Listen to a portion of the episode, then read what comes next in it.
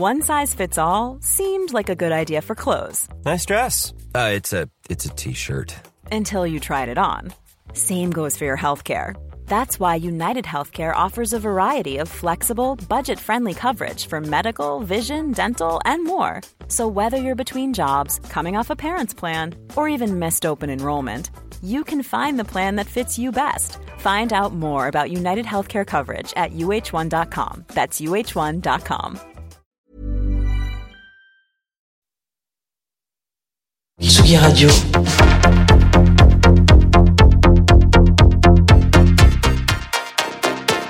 Sur la route des festivals.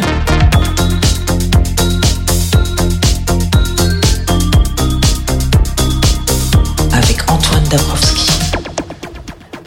Sugi Radio en pleine tournée des festivals de l'été. Nico Pratt était à Beauregard il y a quelques, quelques minutes. Nous nous retrouvons ici en direct de la Douve Blanche. La Douve Blanche, c'est ce festival ici dans, dans ce château, ce château dans, à Aigreville, en Seine-et-Marne. Nous sommes vraiment dans les douves qui ont été, qui ont été asséchées, où ont été installées euh, deux scènes. Un festival qui continue de se développer, de, de s'agrandir avec euh, une troisième scène cette année.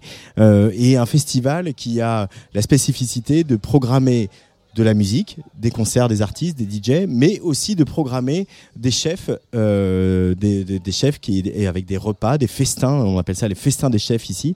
Euh, au, même titre, on programme des chefs de cuisine qu'on programme des euh, musiciens. Mais on va commencer par parler musique avec euh, un duo qui euh, eux aussi font une belle tournée de festival en ce moment. On les connaît bien sur Tsugi Radio. Ils étaient en couve de Tsugi euh, au, au mois de décembre. C'est Ascendant Vierge, Mathilde et Paul. Bonjour, bienvenue sur la Tsugi Radio. Bonjour. Alors, c'est vrai que la dernière fois qu'on s'est parlé, tous les trois, euh, c'était en plein Covid, confinement, etc. On était euh, en duplex, on ne se voyait pas. On se rencontre pour la première fois. Euh, comment elle se passe cette tournée de festival? Parce qu'il y a eu un démarrage très fort d'Ascendant Vierge. euh, et puis il y a eu euh, les couvre-feux, etc. Et, et là, il y a une espèce de deuxième salve où euh, vous arrêtez pas en fait. Deuxième, je sais pas, on n'est pas vraiment dans, dans le calcul comme ça. C'est vrai que depuis que les concerts ont repris, on, on, est, on est sur la route, Ouais. Pas mal. Donc c'est- ça a repris un peu, un peu tranquillement avec les festivals qui étaient en mesure de, de, de faire quand même des programmations, de les tenir euh, l'an dernier. Donc c'était en juin dernier. On a, on a fait notre premier concert le, le 4 juin dernier, Ouais. euh, 2021. Et depuis, on, on a, ouais, après on a, on, s'est arrêté en, en novembre, fin novembre. Puis bon, après, de toute façon, on n'a rien manqué parce que de nouveau, il y a eu un, des couvre-feux, des, interdictions, interdictions. De, de jouer euh, pour public debout en tout cas. Et puis on a repris euh, en mars. Euh, mais c'est beau quand même aussi de, de tourner un projet comme Ascendant Vierge où il y a eu un EP, quelques singles qui ont bien marché. Et euh, voilà, on, on- on sent que vous avez envie aussi de, de confirmer les choses par le live. Et, et, euh, voilà, vous auriez pu euh, finalement euh, mettre à profit ces couvre-feux pour faire un album. Et l'album, il est, il est pas encore là. il va peut-être venir ou pas. Mais euh, on sent que vous avez aussi ou envie de confirmer tout ce qui s'est passé par le live, quoi, par la scène. Quoi. Paul. Je sais pas si enfin, ça s'est pas organisé comme ça dans le ressenti. Non? Et on a profité du confinement pour travailler, t'inquiète. Euh, mais doute non, pas. non, mais je sais, mais euh, non. Après, bah, je sais pas, je pensais aussi euh, de par euh, le fait que Mathilde est aussi une vraie performeuse. Enfin, il y a un truc, c'était évident qu'on allait faire de la scène et que ça allait emmener le projet. euh, encore plus enfin voilà encore plus loin et puis il y avait- tout ce truc aussi de, de contact avec ton public qu'on n'a pas eu sur tout le début du groupe euh, à part via internet quoi voilà du coup c'est clair que c'est cool pour nous aussi et enfin peut-être encore plus pour moi de découvrir euh, ce genre de de tournée de chansons Tu, oui, parce que tu connaissais pas ça, toi. Tu connaissais le, le rôle du DJ, euh, le Ouais, ouais, promoteur voilà de soirée, ça. etc. Euh, voilà, ce truc d'exposition, euh, d'être le headliner comme vous êtes le, ce soir ici à jouer à, 2h du matin, je crois.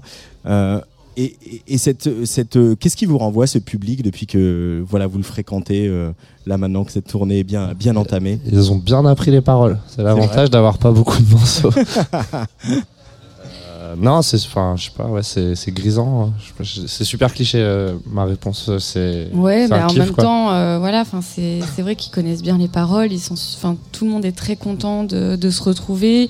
Il y a, il y a des gens qui nous ont déjà vus plusieurs fois, qui nous suivent euh, en fonction des, villes euh, et euh, bah, des, petites tournées parce qu'on a eu la première euh, petite tournée jusqu'à novembre et puis là on a recommencé en mars.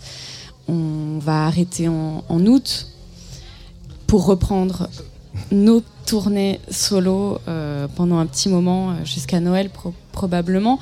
Donc euh, ouais, enfin c'est toujours c'est- rarement c'est rarement ennuyeux les, concerts. Avec notre public, on va dire. Euh, Ça s'agite euh, dans tous les sens, c'est vivant quoi. Et, cette, euh, cette fusion que vous avez un peu euh, créée, qui vous, qui vous ressemble, entre de la musique électronique très énervée et de la chanson française qui peut aller dans le lyrique, on a été nombreux à être surpris que, ça parle et que ça prenne, etc. Et, en même temps, on sent qu'il y a eu ce truc de genre, euh, toi Mathilde, euh, voilà, tu as eu une, révélation quand tu as entendu l'air de la Reine de la Nuit, euh, Camille, de, de- Mozart, de la flûte enchantée. Et en fait, euh, euh, on a l'impression quand même que tu fais une reine de la nuit euh, punk et que tu détournes ce truc-là. Et finalement, Mozart était euh, sans doute euh, très punk pour son époque.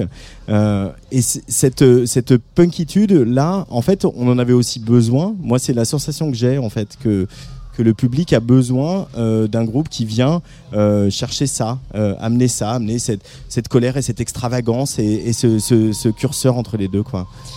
Oui, c'est clair que c'est une musique cathartique, donc c'est à la fois le, la fête et puis euh, je pense qu'il y, a- il y a aussi euh, pas mal de transferts euh, là-dedans. Il y a, il y a le- bah, des morceaux assez sombres comme, comme Faire et Refaire finalement. Enfin, moi, j'ai quand même l'impression que c'est un morceau plutôt sombre. Et euh, faut, faut voir les gens euh, quand, quand, on, quand on joue le morceau, parce qu'ils le chantent en même temps. Ouais. Euh, tu parlais de communion, donc c'est ouais, on chante les morceaux en même temps que le public. Euh, J'ai dû d'ailleurs euh, plusieurs fois demander à, à notre ingé son de bah, d'augmenter euh, vraiment les, les volumes euh, dans le retour parce que parfois, euh, sur certains entendre, sur certains moments un peu cruciaux, euh, bah, on s'entend plus trop, mais c'est cool.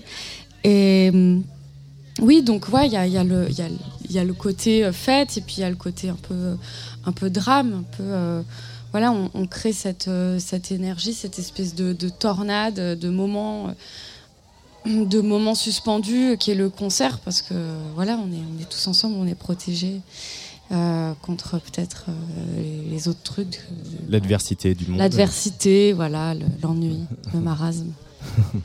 Euh, Est-ce qu'ils vous ont fait du bien à vous ces morceaux, à tous les deux, quand, quand vous euh, mettez la, la touche finale à influenceur ou à faire et refaire? Est-ce que vous vous êtes dit, euh, je me suis déchargé d'un truc Paul bah, moi, j'ai un. Enfin, dans mes morceaux préférés, souvent des trucs euh, aussi euh, bien cryptiques, bien tristes et tout. Et pour par exemple faire et refaire, moi j'étais moi-même euh, comme un ouf quand Mathilde elle m'a envoyé les la version avec les paroles quoi. Enfin j'aimais déjà bien l'instru mais pas plus que ça quoi. Ça l'a emmené ailleurs le texte et tout. Et ce qui était moins le cas sur influenceur. Mais je suis content que les gens aiment bien cette chanson. Mais euh, j'ai, euh, ouais, en tout cas, il y a pas mal de tracks euh, quand je reçois la version de Mathilde, ouais, ça me fait du bien. ouais. Je, je- premier fan. Bah, c'est- c'est c'est déjà pas mal. Euh, et, et- et comment ça se passe la- l'alchimie entre vous? Vous vivez pas dans la même ville, euh, vous donc vous, vous bossez. On a, vi- euh, on a vécu dans la même ville. Vous avez pendant- vécu pendant un dans la petit ville, mais, moment. mais c'est plus le cas. Euh, vous, donc il y a beaucoup de choses qui se passent au- comme aujourd'hui électroniquement. Euh, et vraiment, il y a, il y, a, il y a cette espèce de ping-pong. Euh, Paul euh, produit un truc, euh, tu renvoies un texte, tu fais des retours de production, tu fais des retours de texte. Comment, comment Ouais, ça se passe de toute façon, on a création tout- dans même, euh, habitant dans la même ville, à deux rues, on était quand même complètement euh, chacun enfermé dans, dans nos chambres comme des, comme des vieux ados.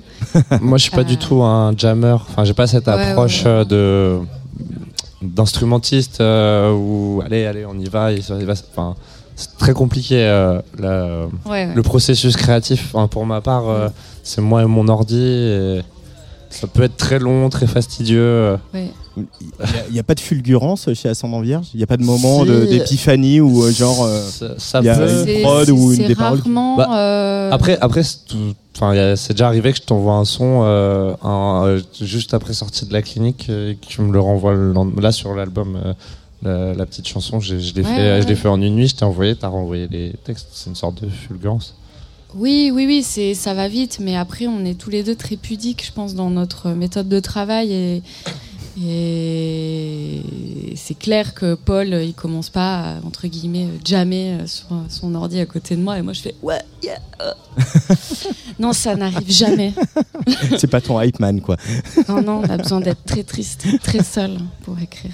C'est vrai Un petit peu, un petit Ouais. peu. Après, il y a des moments où on se retrouve, on discute. On... En fait, c'est des.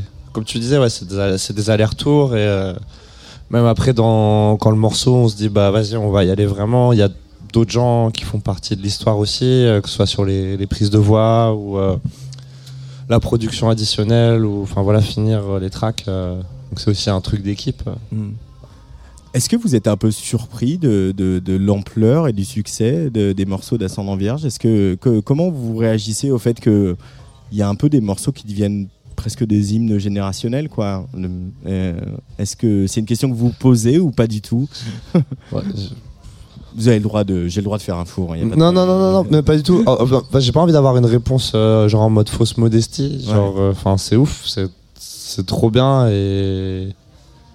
Ouais, il y a un, truc euh, un peu incroyable, euh, irréel, mais euh, je pense qu'on n'a toujours pas capté. Là, justement, fait- enfin, j'en parlais avec euh, Steven notre ingé, le fait qu'on arrive dans des festivals d'été Ouais. où il y a un petit air de fond de vacances, même si on enchaîne bien. Moi, ce perso, ça me fait un peu prendre du recul sur cet aspect-là et de se dire, ah ouais, quand même, rien que depuis mars, j'ai l'impression que. Enfin, comme tu disais, en fait, de voir les gens, ça, c'est une validation directe. En fait, enfin, les, les streams, les machins, tu, tu vois les chiffres, mais tu- tu- tout le monde fait des streams. Enfin, tu vois ce que je veux dire? C'est pas, c'est pas palpable. En fait, tu vois Mm. pas les têtes des gens qui sont fous. ou- Ouais, c'est un peu fiction. Hum, Mathilde. pour revenir sur l'histoire de. euh, de euh, Côté de l'appropriation du public de certains morceaux oui, euh, que tu as est, composés qu'on dans est ta chambre. surpris Est-ce qu'on est surpris? Moi, je. Enfin, pareil, pour revenir euh, au truc avec Paul, de pas de fausse modestie, c'est- même pas là où ça se place, c'est que hum, quand on a commencé à travailler ensemble, c'est parce qu'on a chacun eu un- une, enfin, en même temps une, une vision très forte sur ce qu'on sur ce qu'on était en train de faire.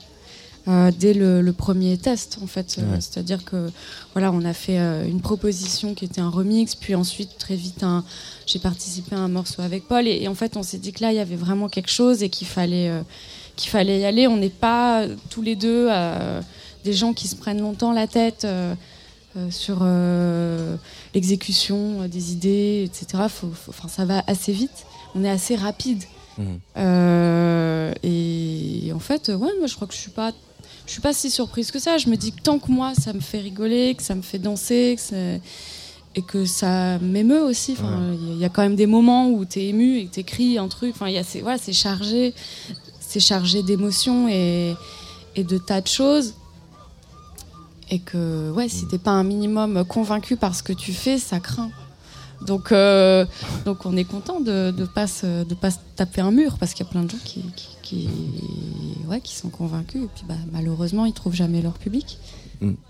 Euh, mais il y, a un- il y a un petit côté euh, bande son de la- de l'apocalypse, quoi. Il y a un petit côté dansons avant la fin du monde euh, chez Ascendant Vierge. Euh, euh, je, reviens à, à ça. C'est quand, quand, quand vous les écrivez ces morceaux, euh, est-ce que vous vous dites c'est c'est ce qu'il faut faire parce que c'est Non, c'est ce que moi je ressens. Je pense que c'est presque. euh, Ça, c'est vraiment l'ADN de nos personnalités où il y a un truc comme ça qui était là, euh, quoi qu'il. Et euh, ça, ça vraiment, c'est c'est plutôt un truc limite quand on était sur le travail de l'album où on se disait, euh, bah vas-y, il faut, faut peut-être qu'on essaye euh, d'explorer des terrains plus, enfin, moins, moins cryptiques, plus joyeux, plus légers. Même dans notre présence euh, sur scène aussi, euh, Ouais, c'est ouais, des trucs on, qu'on s'est dit. on travaille un peu Du coup, euh, ce serait plutôt l'inverse. Enfin, ce côté-là, on n'a pas besoin de le développer. Il, il est très fort là. moi, je- moi, par exemple, je sais que c'est Paul qui m'a un peu, au début, je pense à l'EP, le, à l'EP, des morceaux comme La vie d'avance. il m'envoyait la prod et vo- volontairement, je la laissais un peu de côté. Il me disait, mais quoi, elle te plaît pas? Je dis, bah, je sais pas, je, je, je me vois pas là célébrer un truc. euh. Puis bon, finalement, il m'a dit, non, mais franchement, euh, je pense qu'il faut que tu fasses faut que tu te forces un peu. Puis, euh, puis voilà, et finalement, on a- j'ai trouvé, j'ai trouvé le chemin là- là-dedans. et puis maintenant, c'est plus facile qu'avant. Ouais. Mais c'est vrai que qu'on a un peu ce côté-là tous les deux à forcément être plus plus inspiré quand c'est quand, quand c'est sombre, quand c'est mélancolique et ça, ouais, ça peut être noir, mais dans, dans l'humour aussi. Donc, euh, c'est toujours un peu emprunt euh, d'un truc un peu, euh, un peu d'Arcos, quoi. Mais euh, il y, il y a le côté Titanic chez Ascendant Vierge, le côté on, on joue euh, jusqu'à ce que le bateau coule. Euh, Il y, y a cette dimension-là euh, ou finalement c'est plus, Ah, en tout cas, c'est quand plus on, léger que ça quand on commence le projet, euh, ouais, on n'en a pas grand chose à faire. Ouais, non, je crois qu'on est plus, si on est dans le Titanic, on est dans la cabine, on est enfermé, euh, on, on sait pas, euh, on sait pas, on est peut-être déjà 20 000 lieues sous les mers, tu vois. Euh, il va y avoir quand même un album un jour. Euh, Tout Bien à sûr. fait. ouais. Alors, on n'a pas débrief avant sur ce qu'on avait le droit de dire ou pas. Donc, Moi- moi, ne, dites, ne dites rien, mais euh, Si, ouais. si, non, mais. On y euh, travaille, bien sûr. ouais, voilà. On est, on est, on Mais c'est, euh. même, on y a fort travaillé. Et ça dépend euh, plus de mecs ennuyeux que de nous hein, maintenant. Mais du coup, c'est, euh, euh, on va pas parler des mecs ennuyés, mais est-ce que du coup c'est un format euh, qui Ouais. correspond à ce que vous avez envie de, de dire, d'incarner, etc. aussi De toute façon, on euh, fait toujours tout comme on veut. Hein, on est, on Vous l'avez dit dans Tsuki au mois de euh, décembre. à des artistes indépendants et, et qui ont ouais voilà bon en fait on suit un petit peu le, le bout de notre nez maintenant voilà c'est c'est plus des sortes de timing à caler entre les il y a, y a y a des petites règles à, à respecter de timing et de tournée et de euh, chacun Fatigue, de de présence. fatigue aussi d'avoir un peu un, un moment pour souffler avant de, re- avant de repartir euh, sur, euh, sur une promo et, Ouais, puis Ouais, surtout album, pour faire ça super bien Ouais, parce ça. fait- on, on a pris le temps on est assez content de, de la manière dont on l'a dont on l'a travaillé, c'est-à-dire pas dans l'empressement, euh, pas en écoutant un tel, un tel euh, qui vient avec ses Mhm. conseils, machin. Donc on, on, on est un Ouais, on reste, on, veut- rester dans la pureté de, de la manière dont on l'a, dont on l'a produit, composé, écrit. Et, euh, et voilà. Et, en fait, il y a aussi maintenant toute une grosse partie qui est euh, bah, les, les visuels, les clips, etc. Et donc il y a encore, il y a encore euh, pas mal d'étapes. Euh, à quel point vous êtes investi là-dedans Parce que euh, voilà, toi Mathilde, tu as fait les beaux-arts. Euh, Paul tu, aussi. euh, Paul aussi. Enfin, pas fait les beaux-arts. Attention. Il a fait une école d'art. Ah, c'est pas les beaux-arts, c'est une école d'art. Euh, voilà, c'est un. Vous. L'indépendance, c'est aussi ça, c'est aussi maîtriser euh, tout le spectre, parce qu'aujourd'hui, quand on est artiste, musicien, on peut pas, euh, on peut pas ne pas Bah, avoir c'est- euh, une, c'est, une vista sur le tout le tout l'ensemble du, projet, quoi. C'est un bon combo de maîtriser et aussi de déléguer aux bonnes personnes, quoi. Mm. De comprendre les endroits où euh, on a besoin d'aide et les endroits où on est sûr qu'on n'a pas besoin d'aide. Non, non, mais c'est, c'est- it makes sense, comme on dit en français.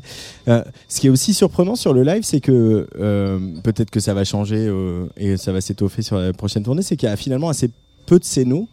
Euh, on est sur des lives électroniques où il y a pas mal de scénos. euh, voilà, on pense à Vitalik euh, et les rappeurs aussi ont pas mal de scénos en ce moment. Ce choix de, de- de- du truc brut. de Mathilde en front de scène et Paul derrière ses machines, etc. Bah, déjà, je pense que c'est une Pourquoi- chance. Comment il s'est imposé Si je peux, Mathieu, je te laisserai répondre sur la vraie question, mais déjà, non, mais franchement, de mon point de vue de euh, producteur, mais en live qui lance les bandes son, quoi, euh, le fait d'avoir euh, euh, une partenaire qui est capable, justement, sans artifice, de, de tenir la scène. du coup, c'était une manière ouais, de, de- d'être déjà, ok, la musique c'est bon, et la scéno, on y pense très fort. Et si ça vient et quand ça viendra, et d'ailleurs, on on a quand même commencé à travailler avec un ingé light qui est pas là ce soir, je suis désolé. Mais euh, voilà, on, on- c'est des briques. C'est comme tu disais aussi, le, être un groupe indépendant, c'est gérer plein de trucs. Du coup, euh, voilà, c'est pour ça qu'on peut pas sortir notre album en même temps qu'on est en train de faire une tournée. C'est parce qu'il y a il y a tous ces aspects-là, et si tu, si tu, si tu dégaines une scéno, euh, bah, il faut que ce soit une scéno qui tue. euh, donc euh, Oui. euh, voilà, il y a un truc de, de prendre son temps, de ne pas se foirer. euh. Mais est-ce que c'est pas aussi cohérent avec là d'où vous venez euh, de dire euh, voilà peut-être il y aura une scéno plus tard. Bah, moi, je pense, cas, je pense que le groupe Ascendant Vierge, il appelle euh, à des. Franchement, tout est possible. Ouais, hein. voilà, Euh, tout est possible et ce qui est, ce qui est cool, c'est de commencer euh, de manière. euh, euh, de, de manière progressive et non pas à l'inverse parce qu'il y a, il y a plein de projets euh, qui, qui se lancent très fort avec euh, tous les moyens euh, possibles imaginables au final euh, au final euh, ça se dégrade parce qu'en fait c'est aussi une réalité économique derrière tout ça. C'est pas très fun de parler de ça mais euh, c'est qu'une scénographie bah, il faut la transporter il faut la produire il faut qu'elle s'adapte. Les temps de festival parfois tu as une demi-heure pour t'installer voire moins. Euh, donc en fait, on a aussi euh, pris cette décision-là. C'était la tournée des festivals. On a des très beaux costumes et euh, et, euh, et on donne ouais et, et on plein d'idées pour la suite et aussi. plein d'idées pour la suite. On a il y, a- il y a eu des petites choses euh, sur certains festivals. Les, les chanceux s'en rappelleront. On- bah, puis il y a les costumes qui sont quand même euh, quelque chose d'important aussi. euh. Ouais, et puis c'est bah, le truc euh, d'incarner un peu le côté rough pour, euh, pour commencer. Et puis, euh, et puis ce, qui est, ce qui est chouette, c'est qu'il y a tout un éventail de possibilités pour, pour la suite, notamment pour la tournée de l'album. Comment vous euh, ils vont continuer vos projets solo, euh, Paul Seul et, et Mathilde Fernandez? Vous allez, res- vous allez ressortir des choses ou là c'est euh, euh, Ah. toute la pression sur euh, Ascendant Vierge? Bah, il y a forcément, euh, c'est un, c'est évidemment euh, un de nos sujets principaux là, en ce moment. Mais euh, moi, moi, à titre perso, je- pour moi, Ascendant Vierge, c'est Paul. Enfin, je vois pas ça comme une coupure de carrière ou quoi que ce Mhm. soit. Et euh, là, aujourd'hui, je viens de sortir un remix pour Eloi. Ouais, les Tchèques. Donc, euh, j'ai, je fais Ah, je l'ai- je je pas eu celui-là. Eloi qui Euh. est en train de, de- de cartonner euh, de plus en plus, hein, qu'on a repéré euh, il y a quelques semaines. Et, euh, non, pff, après, enfin, je parle pour moi, mais je sais que Mathilde aussi, elle bosse sur, sur plein de choses. Mais moi, il y a Casual Gabbers, le label. je passe pas une semaine sans qu'il y ait des trucs à faire, pas forcément pour moi, mais pour les artistes du label, pour les projets, pour les soirées. Et je continue de faire du son. Je sais pas euh, dans quel format ça sortira. Et- mais il y a beaucoup de prod d'Ascendant Vierge d'ailleurs, euh, où en fait, moi je fais de la musique, j'envoie à Mathilde, si elle aime bien c'est pour elle, elle a la priorité, Euh, si elle aime moins, euh, peut-être ça ce sera peut-être que ce sera une prod à moi. Enfin, je vois Ouais. pas le truc de manière hyper séparée en fait. Mhm.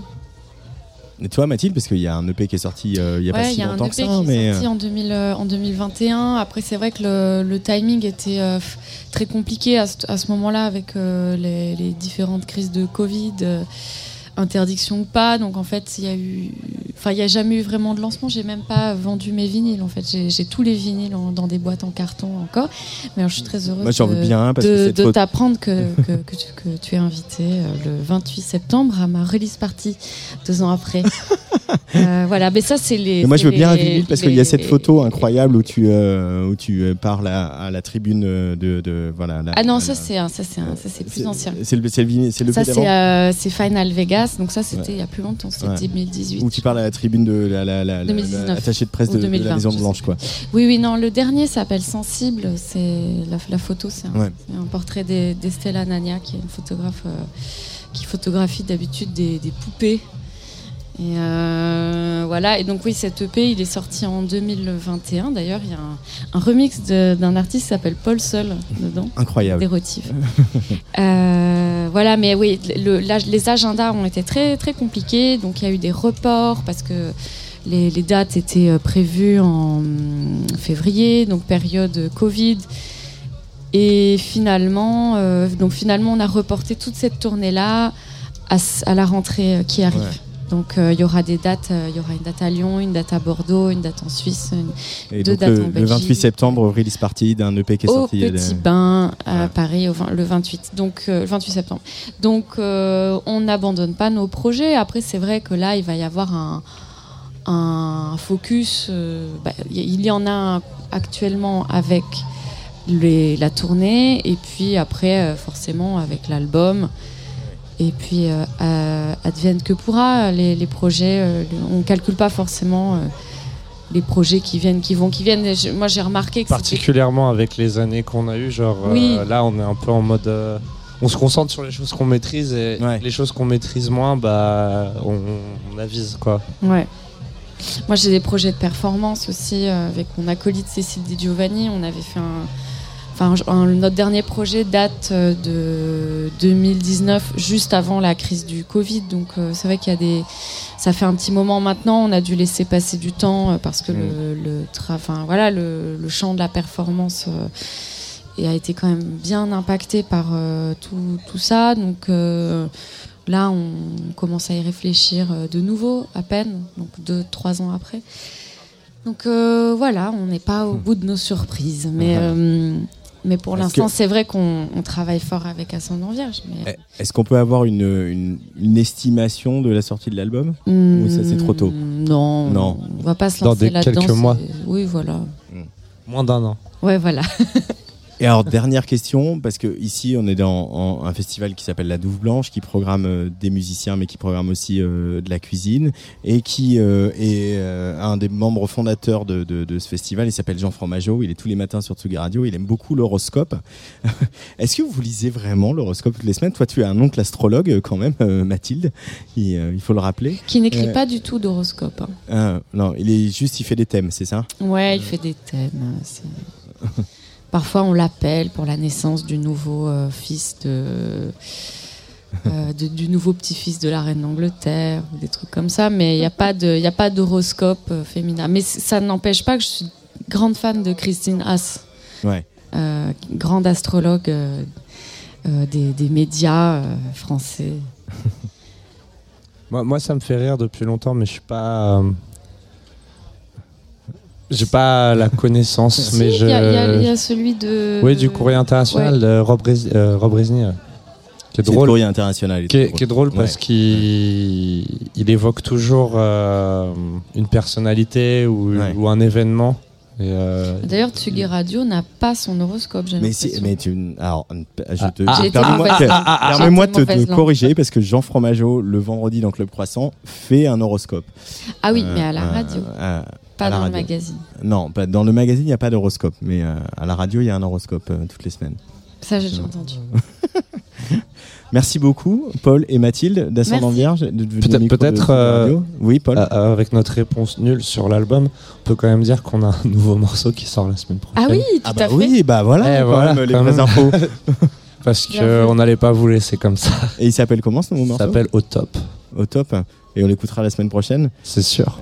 Mais là, j'ai voulu qu'on écoute justement le morceau horoscope. euh, Ah, super. Euh, parce que finalement, les singles, on les passe, on les passe, mais c'est bien aussi de passer les autres morceaux. Euh, Et ce morceau-là qui est un peu, voilà, un peu à part dans, dans Com- l'EP. comme Hélène Alien. On a été très surpris. On a eu très peu de playlists éditoriales Spotify et Hélène Alien a mis Horoscope dans sa playlist. Bah voilà, Hélène Alien et moi, on est comme ça. euh, Ascendant Vierge sur la Tsugi Radio, merci beaucoup, à très bientôt. Merci. Et ici, à la Douve Blanche, à- vous jouez à 2h, c'est ça hein 2h30, 2h30, ça va aller bien sûr. Allez, Ascendant Vierge sur la Tsugi Radio, on écoute Horoscope.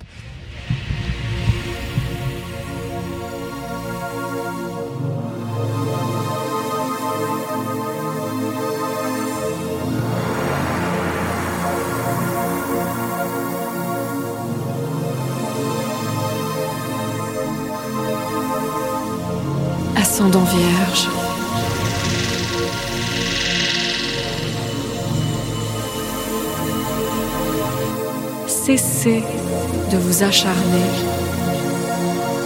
Voyez comment vous pouvez tout recommencer. Vos flèches se perdent dans le brouillard du passé.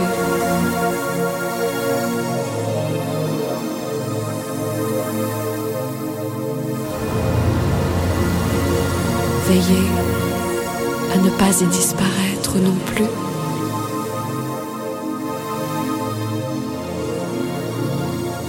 Le temps des jeux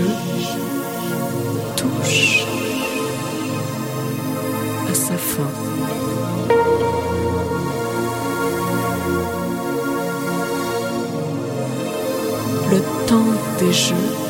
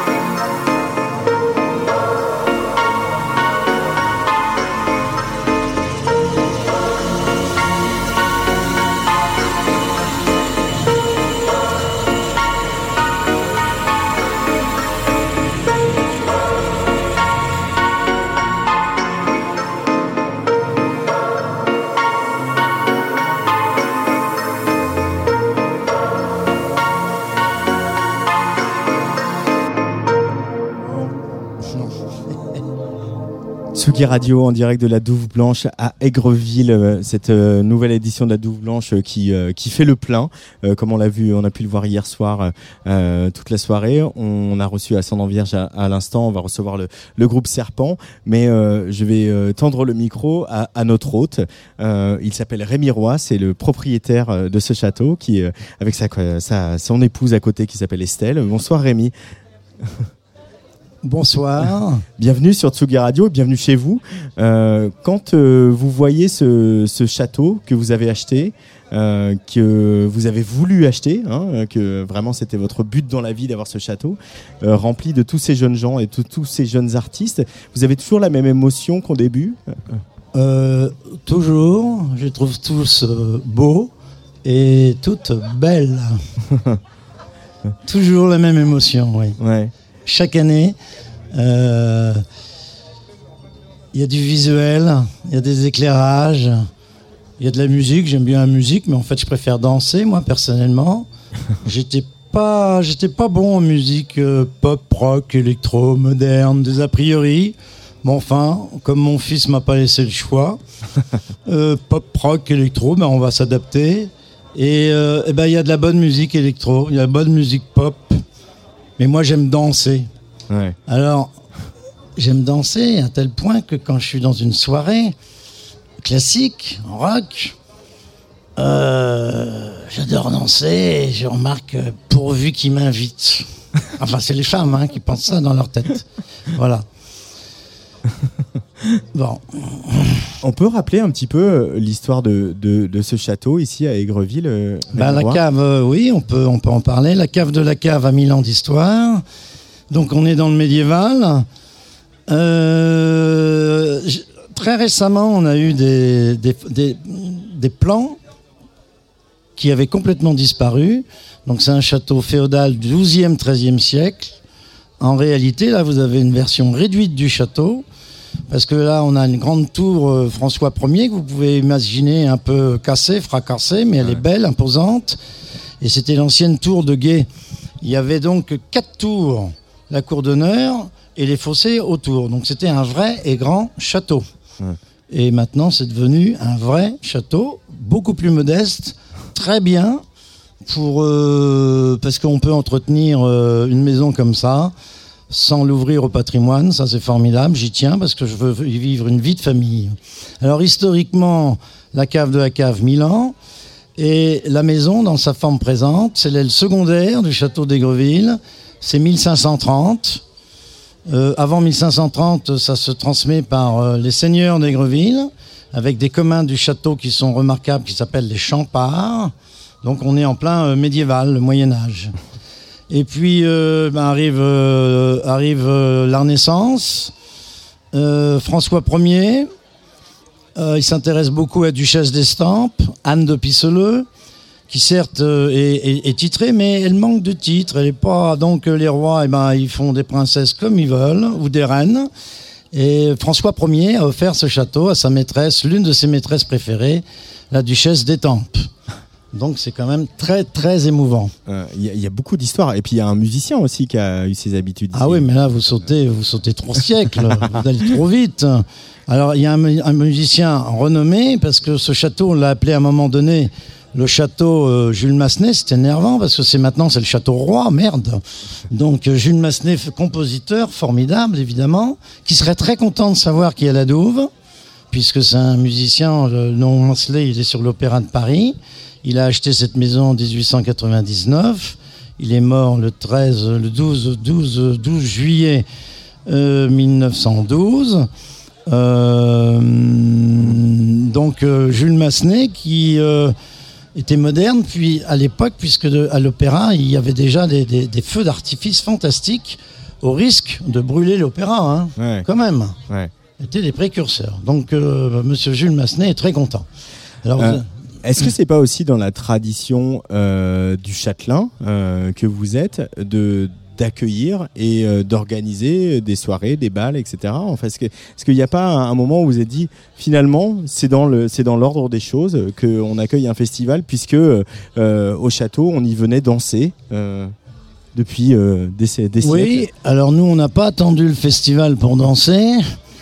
On a acheté cette maison pour vivre une vie de famille, une vie de ruralité, de chasse, de pêche, de champs, de poules, de moutons, des moutons douessants, peu d'entretien, ils prennent pas le piétin. Ils font leur, euh, les moutonnes, elles font leur petite toutes seules sans qu'on leur demande rien. Ça coûte pas cher. Donc ces terres, eh ben, t'entends, faut qu'elles me rapportent. Donc euh, j'ai retrouvé les gestes d'Abraham. Euh, je mange, il faut que ça me rapporte. Voilà.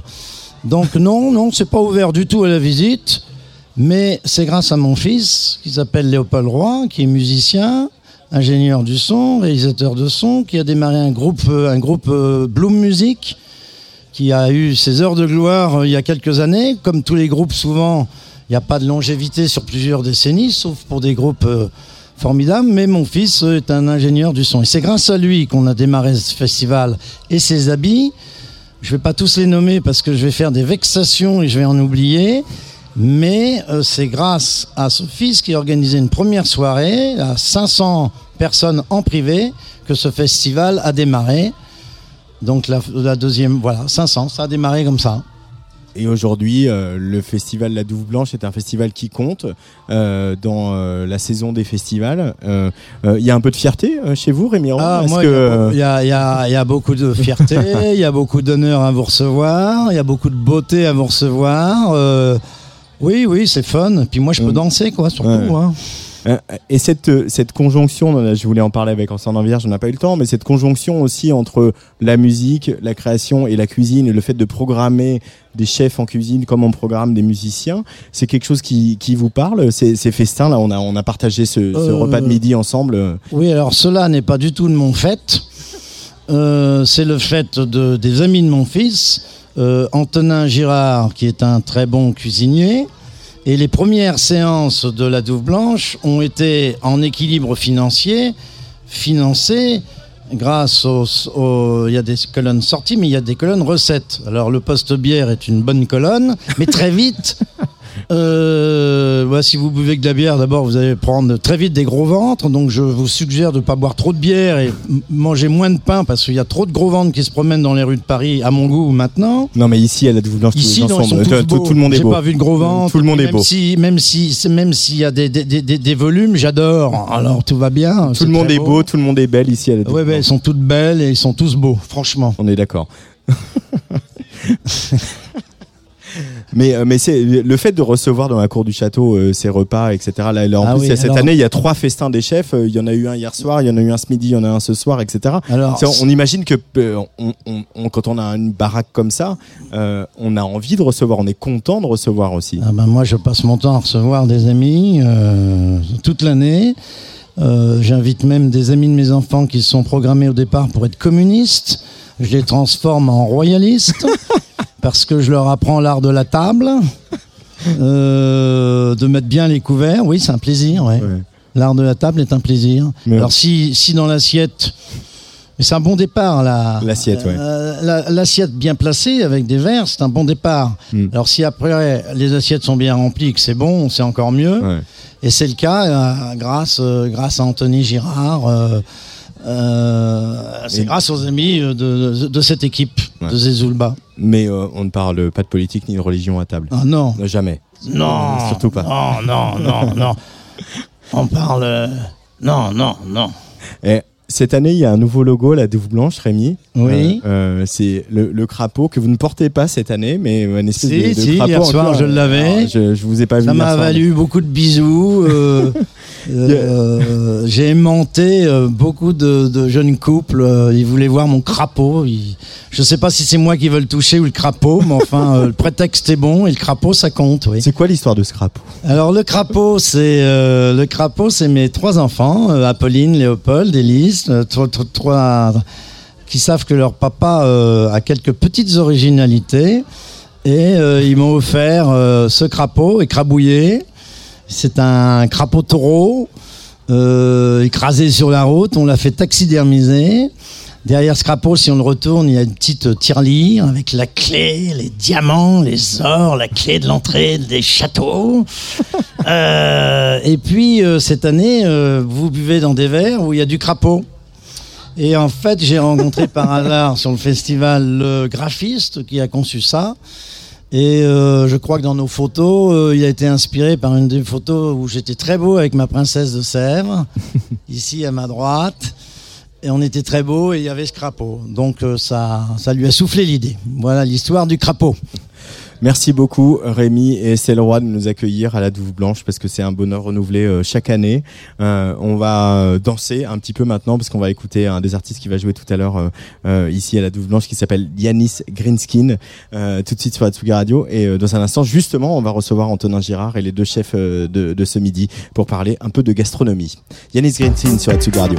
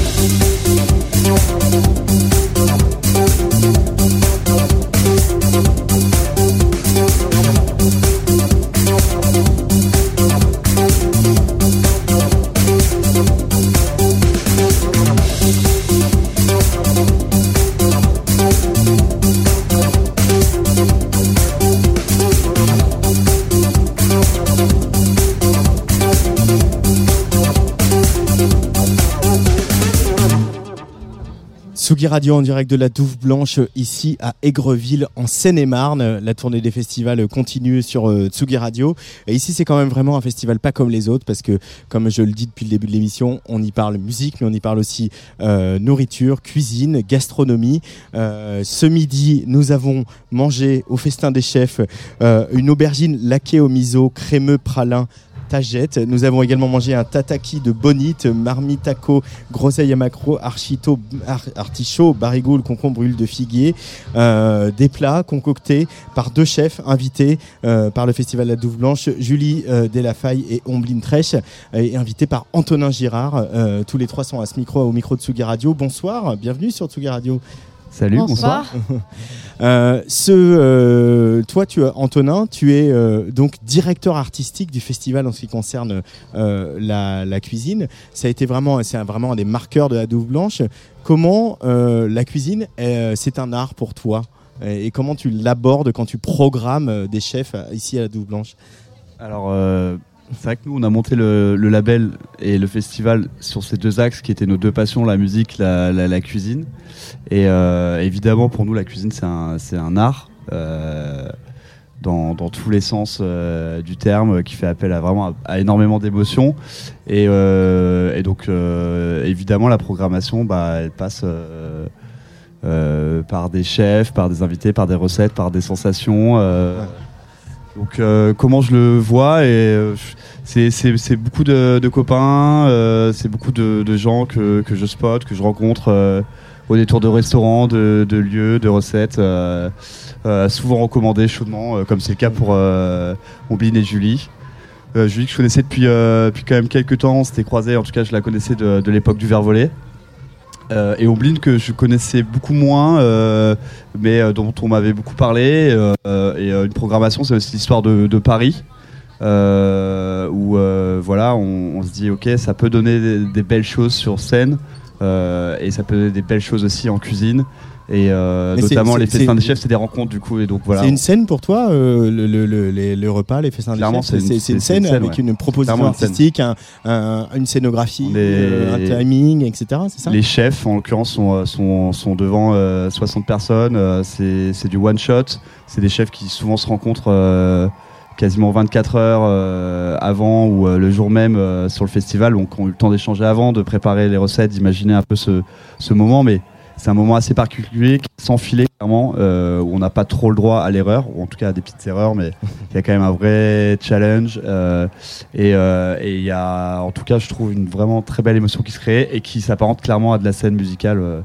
c'est à peu près le, pour moi le, même chemin, quoi. Julie, Ombline, est-ce que ça vous parle ce que dit Antonin? Pour vous, quand vous, vous prenez, vous servez ici à la Douve Blanche, il y a quelque chose de l'ordre de la performance, de la performance artistique? Carrément. Carrément. Bah, surtout que nous, ce midi, on a envoyé pour 60 personnes, donc, euh, et d'un coup, pas en groupe. Donc là, euh, ça peut être une performance, bien sûr. Ouais. Euh, et ça vous parle, ça, ces, ces, ces liens aussi qui tissent entre, en, ici à la Douve Blanche depuis longtemps, entre la, la musique et la cuisine? Est-ce que vous avez ce rapport à, Mm. à- à la musique? Et c'est un peu une tarte à la crème de journaliste hein, de dire euh, euh, quand tu fais de la production, et ben, tu rajoutes ça et tu rajoutes ça, et c'est comme si tu rajoutais du piment ou, ou autre chose. C'est une analogie qui vous parle à vous deux? En tant que chef Oh, bah, moi, oui, parce que le restaurant dans lequel je travaille et qu'on a monté avec des potes, euh, le Montezuma Café, c'est un restaurant bar audiophile. Ouais. Donc, on a tout est axé euh, autant sur la musique que sur le vin que sur la food. Donc, euh, moi, c'est mon quotidien euh, tout le temps. Tout le temps, c'est de la musique, des artistes qui viennent se produire au restaurant et, et puis, bah. Eux qui exercent leur métier de sommelier et de serveur, et moi qui fais mon métier de cuisinière. Quoi. Comment vous l'avez abordé toutes les deux, euh, cette proposition d'Antonin et de la Douve Blanche, de de- d'imaginer euh, ce qu'on a mangé ce midi ici euh, à Aigreville quels, ont été vos échanges, vos, vos, vos, vos moments, nos petits bras de fer, de dire maintenant on va faire comme ça, hein, etc. Il n'y a pas eu de moment de bras de fer parce qu'on a la douve blanche, c'est un un plus dans notre quotidien, dans notre métier. Donc il fallait que ça reste du plaisir. Bien sûr, euh, il y a eu euh, du focus, il y a eu euh, des échanges, il y a eu de l'investissement et tout ça. Mais après, on a été prévenus très longtemps en avance. On s'était jamais rencontrés. Ouais. On s'est rencontrés avant-hier. On a fait un menu aujourd'hui. Bien sûr, il y a eu énormément d'échanges en amont. Après, on a toutes les deux des métiers qui nous prennent beaucoup de temps. Et bah voilà, ça fait partie du challenge aussi. C'est euh, voilà, c'est d'accepter effectivement, comme disait Antonin, la part de risque. Et puis, euh, c'est un pari. Et au-delà de la Antonin. scène, au-delà de la scène, en fait, euh, l'idée des quatre mains, c'est aussi une rencontre. Quoi. C'est vraiment, euh, pour faire une autre analogie, un, un- un B2B, mais Un B2B, un back-to-back au, au platine. L'idée de cette programmation culinaire euh, au Festin des Chefs, c'est euh, de faire se rencontrer euh, deux personnes très cool avec des identités euh, souvent assez fortes, euh, des identités culinaires et avec une vision de la cuisine, une appétence toute particulière et parfois, souvent, ça donne des, des moments vraiment très chouettes et et il y a cette rencontre qui est sur scène quoi. Euh, parce que en plus, en plus la, la- la cuisine, c'est aussi un métier. Vous êtes deux femmes, c'est un métier euh, historiquement très masculin, et c'est aussi un métier de, de signature, de, de, de, de présence de- du, du, du, du- du chef, etc. Euh, et finalement, cette idée de back to back, euh, c'est pas si souvent en fait que on, quand on, on invite deux chefs à, à croiser leurs influences et leurs goûts, etc. Euh, c'est pas culturel dans la, dans la cuisine. Ouais, après, moi je, moi je pars du principe que dans une cuisine, il faut qu'il y ait une hiérarchie.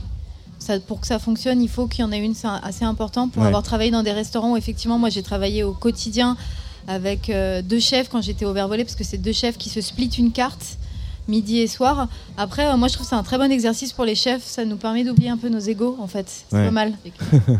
Euh, euh, parce que c'est aussi un, bon, on peut le dire sur les artistes sur scène, les musiciens, etc. Mais c'est aussi un problème l'ego euh, du chef en cuisine. C'est un énorme problème, l'ego du chef. Et c'est pour ça que c'est bien, il faut qu'il y ait des événements comme ça qui. Et et puis en même temps, au final, on se rend compte que bah, c'est cool, on voit d'autres choses. Ça nous permet d'avoir d'autres approches de la cuisine et de voir comment des chefs fonctionnent, leur manière de travailler. Donc, euh, non, c'est. c'est- C'est un moment euh, finalement euh, parfois assez euh, solitaire le, le métier de chef. Ouais. Euh, même si on a plein de copains, même si on a une grande brigade, euh, et l'occasion de se rencontrer entre chefs et de travailler ensemble et de développer, créer des choses ensemble, finalement c'est assez rare. Donc ça se développe quand même beaucoup euh, ces dernières années évidemment. Euh, Il y a de plus en plus de pop-up, euh, de plus en plus de chefs itinérants, euh, de, de résidences de chefs, de quatre mains. C'est- ça, ça devient de l'ordre du commun, en tout cas dans nos générations de chefs et de, de, de- de cuisiniers, cuisinières. Mais euh, c'est vrai que c'est assez nouveau et c'est un format, je trouve, qui est très intéressant parce qu'effectivement, ça demande d'un peu s'oublier soi-même et sa cuisine, son idée et juste euh, d'aller chercher aussi euh, l'ouverture et ce qu'il y a de bien à prendre chez l'autre, quoi. Euh, J'ai envie qu'on revienne euh, toutes les deux. Alors je sais pas, peut-être qu'on a une de vous deux qui est plus euh, signataire de ce plat, mais le, le tataki de bonite, euh, groseille et macro, artichaut, barigoule, concombre, etc. Comment vous êtes arrivé à ce plat? Est-ce que c'est vraiment Comme on, comme on l'a, comme, comme j'ai dit tout à l'heure, on s'était jamais rencontrés. Donc on est parti sur le principe d'on va chacune faire un menu. Et puis en fait, on s'est rendu compte que quand on a échangé nos menus, on avait quand même beaucoup de similitudes dans les plats. Voulait- bah, en- Par exemple, la bonite. On voulait toutes les deux travailler la bonite. qui est un poisson particulier, qui est, euh, Et en qui est un, tataki. euh, voilà, qui est un poisson qui euh, est, est utilisé comme condiment au Japon notamment. Ouais, alors nous en France. La bonite on- séchée Ouais, euh, oui, alors au Japon, effectivement, ils font ce qu'on appelle le katsubushi avec la bonite séchée. Nous en France, on a énormément de bonites, surtout dans, le, dans le Pays Basque. Ouais. Euh, c'est la saison. Donc là, en ce moment, il faut en profiter. Et, euh, et puis après, il y avait une autre chose. On était d'accord sur le cochon pour euh, le- la viande. Et en fait, on, bah, on a un peu mixé nos deux. On a articulé nos deux menus euh, et on s'est mis d'accord. Et, euh, et voilà. Vous êtes arrivé quand même avec deux propositions euh, du coup Ouais. à la base, euh, Ouais. chacune de votre côté, euh, Ouais. avant d'arriver sur un, Ouais. un mix and match quoi. Ouais, marrant. jamais rencontrés. Et, et- et ce cochon, il était servi avec un condiment huître, algues, bulot. Mm. Euh, donc euh, le, le- le- le breton qui est en moi, euh, les huîtres c'est sacré. Mais en fait, le, le- ce mélange entre les huîtres, les algues et le bulot, c'est quelque chose que vous aviez déjà pratiqué. C'est un peu, euh, c'est moi j'avais jamais mangé ça de ma vie, hein, Mm. personnellement. Oui, j'avais déjà pratiqué. Ça marche super bien en terre-mer avec le cochon. Ouais. Clairement. Mm. Qu'est- Qu'est-ce qui fait que ça marche super bien Euh, Bah ouais, ouais, ouais, j'ai mangé, j'ai j'ai tout mangé, j'ai rien laissé. Qu'est-ce qui fait que ça marche bien? Comment on peut qualifier euh, ça? C'est le côté iodé, je pense, qui lie euh, avec le gras du cochon. En fait, le gras du cochon va ressortir le iode. Et euh, avec la. c'est vraiment c'est cochon quoi. Ouais, il y, a une- y y a question d'équilibre, quoi. Ouais. Je pense, euh, Ouais. effectivement, euh, la- la- sou- souvent, on, on essaye de balancer les, les saveurs. Donc, s'il y a quelque chose de très gras, on essaie de- d'ajouter une vraie acidité en face ou euh, un iodé, un salé, etc. Euh, Enfin, ça, joue souvent comme ça. S'il y a du piquant, on essaie aussi d'avoir un petit truc doux, un peu qui va te caresser, qui va un peu te ramener quand, ça t'arrache. Et donc, effectivement, sur les terres-mères comme ça, euh, ça marche euh, hyper bien, quoi. Il y a quand même une, vous l'incarnez un peu tous les trois. Il y a aussi une nouvelle génération de, chefs et de cuisiniers, peut-être dû ou pas à l'effet télévision, etc. Est-ce que, est-ce que vous sentez que aujourd'hui c'est un peu plus cool quand même de se lancer dans ce métier-là et euh, on- il y a un peu moins de pression, il y a un peu moins de hiérarchie. Enfin, tu parlais d'hiérarchie, mais euh, la hiérarchie est importante, mais à condition que la hiérarchie soit euh, positive et qu'elle entraîne quelque chose de, euh, de bénéfique pour toute, le- toute la brigade, quoi. Moi, je trouve qu'il y a plus de reconnaissance vis-à-vis de- du métier de cuisinier. Euh, euh, par le pu- du public? Ouais. Ouais, mais il y a plus de reconnaissance, mais du coup, il y a moins le droit à l'erreur aussi. Parce que du coup, comme tu l'as souligné, il y a beaucoup d'émissions culinaires. Du coup, tout le monde a l'impression un peu de devoir euh, donner euh, son avis là-dessus, parce qu'on suit des chefs qui exécutent euh, des épreuves qui ne sont pas, qui ne représentent pas la réalité du métier. Il faut, faut le rappeler aussi. C'est vrai que le côté concours, euh, c'est un peu falsifié, je trouve, euh, notre métier. Moi, j'ai jamais été trop pour euh, à l'école, souvent. Alors, je pense que. euh, Vous en avez fait des deux, ça concours, fait euh, quelques années qu'on cuisine. Ouais. Euh, moi, ça fait 13 ans. Je sais pas vous exactement, mais je Moi, pense ça fait est pas 10 loin. ans. Ça fait 6 ans. Bon. et euh, et c'est vrai qu'en tout cas, à l'école, on essaye de nous faire faire des concours, tu vois, qui sont un peu des compétitions en fait culinaires.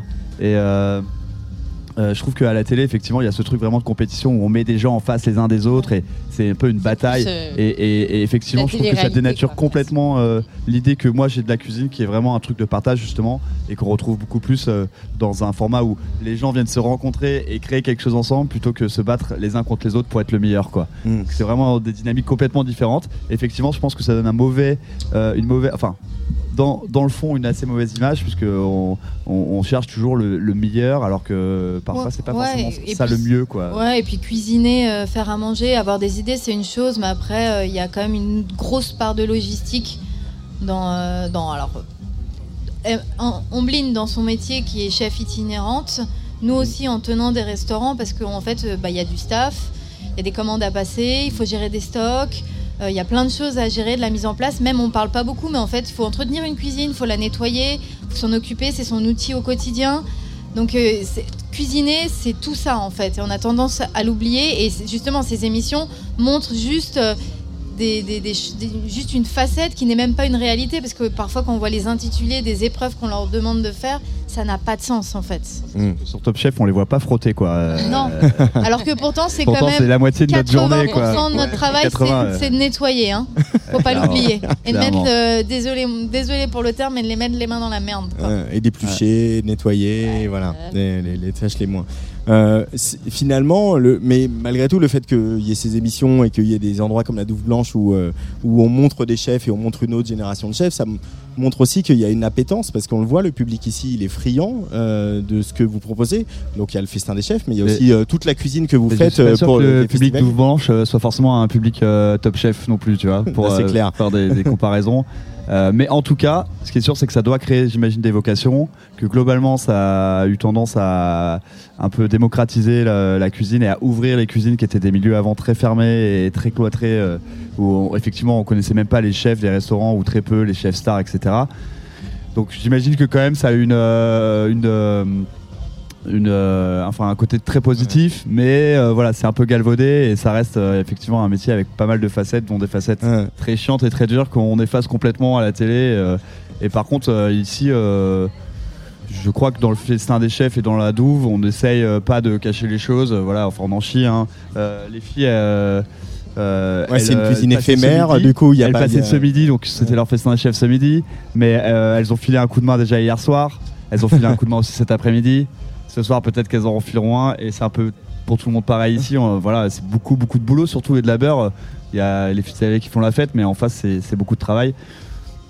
Et euh, je pense que ça fait partie de, de la beauté du truc aussi. quoi. C'est l'abnégation et le labeur qui fait que ça rend un événement cool. Quel, quel bel hommage quand même, hein, Antonin Girard, qui, qui- qui- qu'il vous fait à l'instant à toutes les deux. Euh, euh, dernière question. Euh, bon, on a le festi- la Douve Blanche, c'est un festival où on fait la fête. Voilà, personnellement, j'ai dormi deux heures. Euh, je suis pas le seul. Toi, tu fais que- bien la fête à la Douve Blanche quand même. T'as bien pris le, t'as bien pris le terrain de la fête depuis quelques années. Mm, c'est mon métier. Euh, est-ce que euh, on se pose cette question-là quand on va cuisiner pour se dire est-ce que du coup ils auront dormi deux heures peut-être et il faut que on les attrape? Parce que moi c'est la sensation que j'ai eue quand j'ai mangé euh, le premier plat qui était ravioli frit ricotta pesto courgette avec le pesto qui était voilà qui était très citronné etc. C'est ok c'est fini euh, c'est fini la teuf et la gueule de bois maintenant on mange et c'est- la sensation que j'ai eue vraiment. Ouais, bah, ma- ouais après, euh, nous, enfin, on faut pas oublier qu'on est, enfin, on travaille dans la restauration, on travaille avec des horaires décalés, on travaille du coup euh, tard le soir et tout, et je pense que la teuf, c'est partie intégrante de notre métier aussi, quoi. Enfin, je veux dire, c'est. aussi un moyen de pouvoir laisser tomber la pression, de pouvoir, de pouvoir un peu euh, oublier le, quotidien et, puis euh, et puis en même temps ça nous empêche pas d'être focus et puis euh, ça nous empêche pas de faire le, taf. Enfin les gens qui savent le faire correctement. Et typiquement hier soir, je pense qu'elles auraient bien toutes les deux fait la teuf et elles se sont clairement ménagées. J'ai senti qu'Ombline était dans les starting blocks. À tout moment, ça pouvait partir. Et elle a quand même décidé de rentrer au bon moment parce que voilà, ils avaient une, elles avaient une performance toutes les deux à, à faire ce midi. Et je pense qu'effectivement, c'est un peu le point cardinal euh, de, la mission qu'on s'était donnée aujourd'hui. Et moi et elle, euh, on savait qu'il y avait ce repas. C'est valable pour tous les autres festins. Après, autour de ça, euh, voilà, dès qu'on peut, évidemment, on essaie de faire la fête et de kiffer un peu. Mais euh, on sait se retenir et on sait euh, faire preuve effectivement ouais, d'abnégation. Euh, on, on- généralement, on se fout pas complètement la gueule avant d'un repas qui a quand même une, une importance et Mais, un enjeu. Mais ça- mais ça la, la question c'est est-ce Oui, qu'on cuisine, est-ce qu'on la question c'était aussi est-ce qu'on cuisine différemment? Est-ce qu'on cuisine Alors- différemment pour un public qui a fait la teuf? Quand Oui, on est parce que blessé, là, on a pensé le menu euh, pour qu'il soit gourmand. Ouais. Justement, on savait que les gens allaient faire la teuf, donc il Mm. fallait les nourrir, il fallait que, fallait pas que ce soit que euh, floral et euh, fallait qu'il y ait du gras Mm. pour éponger. Un peu roboratif clairement. Oui. Et c'est vrai que la première bouchée, enfin le- la première assiette a été bien bien euh, gourmande. Quoi. Elle remettait direct euh, d'aplomb, bien acidulée aussi. euh, C'était une belle entrée euh, en matière. quoi. Ouais, ça ça m'a réveillé les papilles. Pareil. Merci beaucoup euh, Ombline, Julie et Antonin Girard d'être Merci à toi, Antoine. Non, et euh, voilà, bravo, vive la Douve Blanche. Toujours un plaisir de t'accueillir. Merci. Euh, dans quelques instants, c'est un serpent qui va euh, sinuer sur la Tsugi Radio avec le nouveau projet emmené par Mathieu et toute sa bande. On écoute Dysfunction tout de suite sur Tsugi Radio. On n'écoute pas Dysfunction Non ah Bah alors, qu'est-ce qui se passe On va écouter le. euh, euh, on va de vrai écouter. c'est- On est en direct de la Douve Blanche. Euh, dans quelques instants sur cette émission, euh, il y aura aussi Tourmaubourg et, et Thomas, qui est, le label manager euh, de Pont Neuf Records. Tourmaubourg, on a enregistré son set hier soir ici euh, à la Douve Blanche qu'on va vous passer tout à l'heure. Et puis, euh, bien sûr, euh, on va les entendre euh, nous parler de ce label qu'ils ont monté il y a six ans euh, déjà, Pont Neuf Records. Euh, voilà, la tournée des festivals continue. Est-ce que ça y est, Serpent est revenu euh, s'insinuer dans l'ordinateur? On va écouter Dysfunction tout de suite sur Tsugi Radio. Dysfunction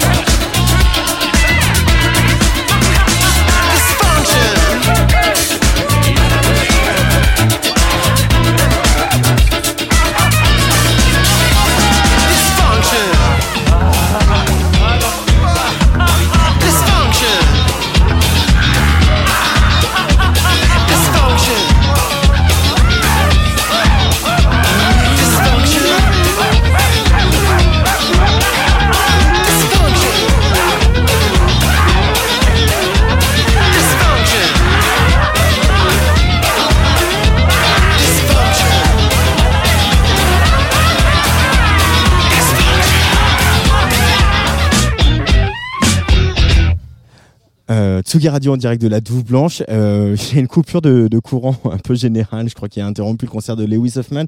Et même, euh, donc, pour préciser quand même, il y a, il y, a, il y a deux cochons de lait qui sont à la broche euh, juste à côté de nous et la- les broches ont arrêté de tourner. Euh, mais ça ne va pas nous empêcher à continuer de faire de la radio avec euh, Serpent. Euh, Est-ce que, voilà, je reçois le... Ça marche pas. Ah si, ça Ah, marche. mais voilà, tu vois, calme-toi Mathieu. Mais je me suis énervé, je sais pas ce qui m'a pris. Bah, c'est toi qui as coupé le courant C'est moi. C'est les cochons, je suis végétarien et du coup je. C'est c'est un peu le problème de Double Blanche, hein, c'est qu'on est euh, un peu tous végétariens, mais que ici, du coup, on a quand même envie d'essayer. Et même l'éleveur de cochons, il se trouve que l'éleveur de cochons est vegan. C'est vrai? Oui, on a entendu ça, on l'a entendu parler tout à l'heure. C'était est- assez ah. incroyable comme scène d'ailleurs. Ouais. L'entendre parler à côté des deux petits cochons qui tournent. Il est vegan vraiment? Ouais. Mais Et ah ouais? C'est fou, hein mais, mais du coup, ça veut dire que quand il mange un cochon, bah, il, c'est- voilà, il l'élève pour le manger, il le respecte. Ah un vegan qui mange des cochons quand même. Les siens. Mais les pas siens. souvent, Oh. mais seulement les siens. D'accord. C'est euh, euh, c'est un truc, la bouffe, au, au sein de Serpent. Euh, c'est un enjeu. Vous, vous cuisinez, vous vous faites à manger, euh, vous parlez de cuisine quand vous faites de la musique ou pas du tout? Ouais, on a un niveau de cuisine euh, proche de celui d'un étudiant de première année en, en sciences humaines D'accord. euh, dans une CTU. Euh, et c'est pas mal quand même. Mais on est, on est à plutôt veggie dans le. dans Bah, le- on a, on a un membre, il est pas là, c'est lui qui aurait dû faire l'interview là. Ouais. Parce que lui, euh, par contre, il serait parti pour, pour une heure. C'est un vrai, euh, un esthète de la bouffe. Ouais. Et c'est vrai que nous, on est plus euh, à l'ancienne, quoi. Tranquille. À, à l'ancienne, les, les Ouais. coquillettes au beurre. Et... Ouais. Enfin, je sais pas ce que c'est l'ancienne, mais c'est plutôt lui qui a l'ancienne. Parce que alors, à l'ancienne, on mangeait des tripes, on mangeait des trucs comme ça. Ouais. Et nous, on est plutôt végétariens. Il y a trois végétariens dans le groupe. Ouais. Exact. Euh, et comment ça se passe quand vous euh, quand vous composez? C'est on a quand même l'impression qu'il y a, il y a avec Serpent, il y a aussi beaucoup de kiff de studio, de scène, etc., de moments euh, de jeu, juste le plaisir de jouer ensemble, quoi. C'est même que ça, Serpent.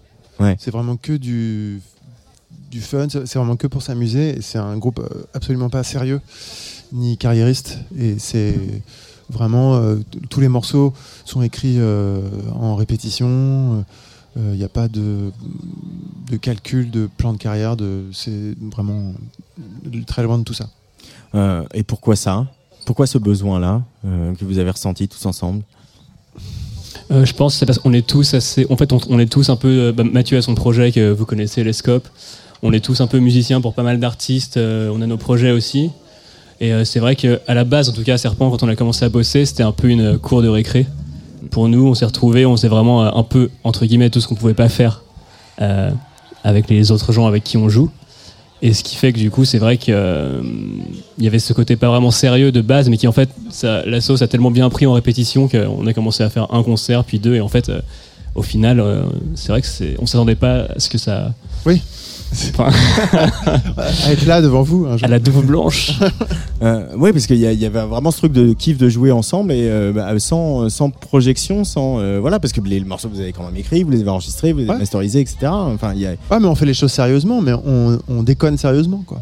ouais. C'est un peu, c'est un peu ça l'idée du groupe, c'est une, une dysfonction organisée. Euh, T'en avais besoin, toi, Mathieu, euh, par rapport au, au T'as projet envie de me poser cette question Parce que j'ai j'ai vu depuis tout à l'heure. Tu... Euh, Est-ce que j'avais besoin de ça? Ouais, je crois. J'ai passé trop de temps. euh, j'ai perdu trop de temps de ma vie, je pense, avec des qu'on appelle les, les contrôles fric, tu vois, les, des gens euh, très très dans le contrôle. Je crois que je l'étais un peu moi-même, et j'avais besoin d'une cour de récré et d'un comment dire d'un- d'une soupape quoi. Mm. Et euh, puis je pense que on avait c'était voilà il- je connais, on avait les bonnes personnes pour, pour, pour le faire et puis euh, vraiment euh, je trouve que le- enfin bon, je sais pas si je vais me faire que des copains en disant ça mais je trouve, je trouve que le milieu de la, de la musique est devenu un peu ennuyeux un peu un peu trop professionnel et un peu trop un peu trop sérieux et je trouve que ça fait du bien aussi de de faire les choses euh, pour de faux Pour de faux? Ouais Ouais. enfin Un groupe en plastique. C'est un groupe en plastique, Serpent, c'est un groupe de contrefaçon. C'est du funk de contrefaçon. du, du funk, de la funk, j'ai jamais compris si on dit. Euh, ouais, on s'en Ouais. fout. Euh, une track, un track. Ouais. Peu importe. Moi je dirais une chanson. Euh, euh, une chanson. Mais, mais parce qu'il y a, y, a ce- y a aussi ce, ce plaisir euh, que vous avez à incarner des groupes que vous avez écoutés et qui ont constitué euh, pour beaucoup l'univers artistique que vous, que vous aimez. C'est-à-dire que. euh, on sent qu'il y a du fun à, à- à faire ça. Il y a du fun à euh, être un peu euh, à New York euh, dans les années 2000, à être un peu euh, euh, dans cette vibe-là, quoi. Ouais, c'est. Je, je sais pas trop quoi répondre à ça, mais ouais, c'est vrai. Je sais pas, Cyprien, t'as un truc Bah, intelligent à dire? Bah, ça rejoint ce qu'on disait tout à l'heure. Oui, c'est vrai que euh, on s'est quand même clairement professionnalisé depuis le début du projet, où c'était vraiment que du fun, ou que de la répète, mais euh, on va dire que le, la vibe de base originelle est toujours là. euh, on est un peu, euh, on, on s'amuse. Pour, pour l'instant, on s'amuse tout le temps. On s'est pas encore euh, trop euh, pris le chou. ça peut venir. Parce qu'aucun groupe n'est à l'abri de ça. Mais, pour l'instant, euh, l'ambiance est bonne. Mais du coup, vous allez faire un album, vous allez continuer à tourner. Tu vas refaire un album euh, Ouais. de l'Escope, toi Euh, comment, comment vous gérez tout ça? Bah, il y a beaucoup de questions d'un coup là, mais, mais Ouais. ouais. on va peut-être faire un album un jour, on sait pas, on verra peut-être. Et puis, euh, et chacun, moi je veux faire aussi mon album, et si, si- Wendy, euh, qui, est- qui est à côté de moi, euh, va aussi faire son album solo. Chacun a, chacun a ses projets, chacun a ses envies, et Serpent, euh, c'est un projet qui se, c'est un, un groupe qui se, qui se place dans les interstices de, de nos moments euh, de disponibilité et, et d'inactivité. Euh, et- mais malgré tout, ça tourne. Ouais. C'est- c'est- enfin, malgré tout, mais parce qu'il y a une appétence aussi pour ça. Ouais, ouais. Il y, a- il y a finalement le public répond à ça. Bah, je pense, mais peut-être que aussi, je pense que peut-être le, le- ce dont on parlait tout à l'heure, dont on en a un peu marre de, de, l'ultra sérieux là, de, de- la musique, je trouve que la, musique, faudrait faire, je pense qu'il faut faire attention parce que ça ne devient pas un truc de mormon. Enfin, j'ai rien contre les mormons, mais, mais je, non, mais tu vois, un, peu, un truc un peu trop, trop, trop, trop, trop sérieux. Et, euh, peut-être que notre envie, euh, on la partage avec des gens qui viennent euh, aussi à des festivals, à des salles de concert, de, de temps en temps aller voir un groupe qui, qui, qui est peut-être un peu moins sérieux que les autres. Et, mais c'est cool aussi d'être sérieux. Moi, quand je, mes chansons sur les scopes, c'est sérieux. euh, c'est- Il y a un temps pour tout, comme dit le- l'Ecclésiaste. Il y a un temps pour tout. Euh, euh, mais c'est bien, mais c'est bien aussi d'assumer, euh, de, de- de revendiquer un, un côté festif de la musique, un côté de juste de partage et sans prise de tête. C'est- ça que vous incarnez avec Serpent, quoi. Ouais, de jubilation. Un, je pense que c'est un projet comme ça, jubilatoire, qui est vraiment fait pour. Carrément. Et c'est ce qui fait que les gens apprécient en live aussi. euh, parce que c'est vrai que euh, c'est un projet avec lequel on n'a pas trop eu de difficulté à s'attaquer au live dès le début, dès le premier concert. Parce que euh, je pense qu'on était tellement content de jouer ces morceaux que la sauce a, pris directement. Il n'y a pas eu de- d'espèce de. Il y a des projets où c'est beaucoup plus compliqué de les emmener de répétition à concert. Il y a toujours des périodes d'essais, des, des essais de config et tout. Nous, c'est vraiment on joue batterie, de guitare, une basse, le chant à l'ancienne. À l'ancienne. Une fois de plus. Et ça marche bien. Et toi, et toi, t'as un vrai kiff de chanteur quand même, Mathieu. T'es- On sent que t'es- voilà, tu, tu, tu prends du plaisir à chanter, à groover, etc. euh. Bah oui, puis j'ai la chance. Enfin, la- sur- sur- là, avec Serpent, là, j'ai aussi la chance d'être euh, entouré de, d'un, de musiciens euh, incroyables. Ouais. Et c'est qui est très porteur. Et ça me. C'est, c'est vrai que c'est hyper agréable. Et ça me. Personnellement, Serpent, ça me permet aussi de, d'explorer d'autres manières de chanter. Bah, déjà de chanter en anglais, ce qui est, ce qui est autre chose que, que- qu'avec les Mhm. scopes. Et c'est, une, c'est un espace de, de liberté. Euh, vous avez travaillé avec Robin Leduc à la production. Euh, comment euh, vous avez travaillé avec ce garçon qui est voilà, est quelqu'un qui a fait de la chanson, qui euh, a fait beaucoup d'albums de chansons aussi à la Real, etc. Et là, et là, il intervient euh, euh, sur un album avec des musiciens qui ont voilà tout ce que vous avez décrit depuis tout à l'heure. Euh, quelles ont été quelle a été la nature des échanges avec Robin Leduc dans la réalisation de Dysfunction? Alors Dysfunction, c'est on l'a on l'a on l'a autoproduit. C'est- Ouais. c'est- on l'a produit, on l'a réalisé nous-mêmes. Ouais. Mais c'était le premier EP. Mauvaise information parce que là, vraiment, je l'ai vraiment sous les yeux. Mais- Ouais. Non non mais c'était le premier EP qui était Ouais. qui était produit par euh, Robin et ça s'est fait de la manière la plus simple du monde. Et d'ailleurs on a enfin, on avait fait quoi? Un concert je crois quand Ouais. on a enregistré avec Robin? Ouais, c'est ça. Ouais. Et d'ailleurs, je sais plus comment on l'a rencontré, mais c'est euh, Adrian? Moi, je le connaissais pas. Ouais. Adrien avait bossé dans son studio. C'est notre guitariste qui nous l'a présenté. euh, En fait, on l'a vraiment fait ça en 2-3 jours. hein. Oui, c'est ça, c'était très rapide et puis enfin, il n'y avait pas de il y avait pas de maison de disque, il n'y avait pas de aucune structure, on a fait ça avec nos, nos petites économies c'était rigolo. Enfin c'est c'est c'est aussi euh, tout est un peu tout est une blague, tout est.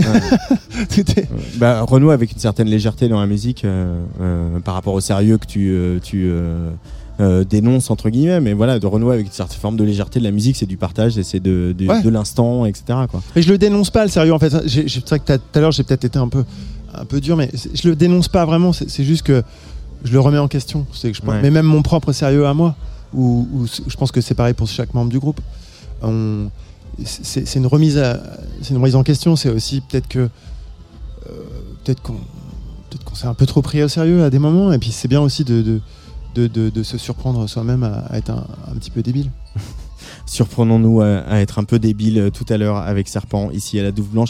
Merci beaucoup Mathieu et Cyprien d'être venus au micro de la Tsugi Radio. Euh, et euh, on va changer de, on va changer un peu d'ambiance, Luc, puisqu'on va aller euh, du côté de la house music maintenant. Yes. Jingle. Ciao. Ciao. Place des fêtes, Antoine Dabrowski.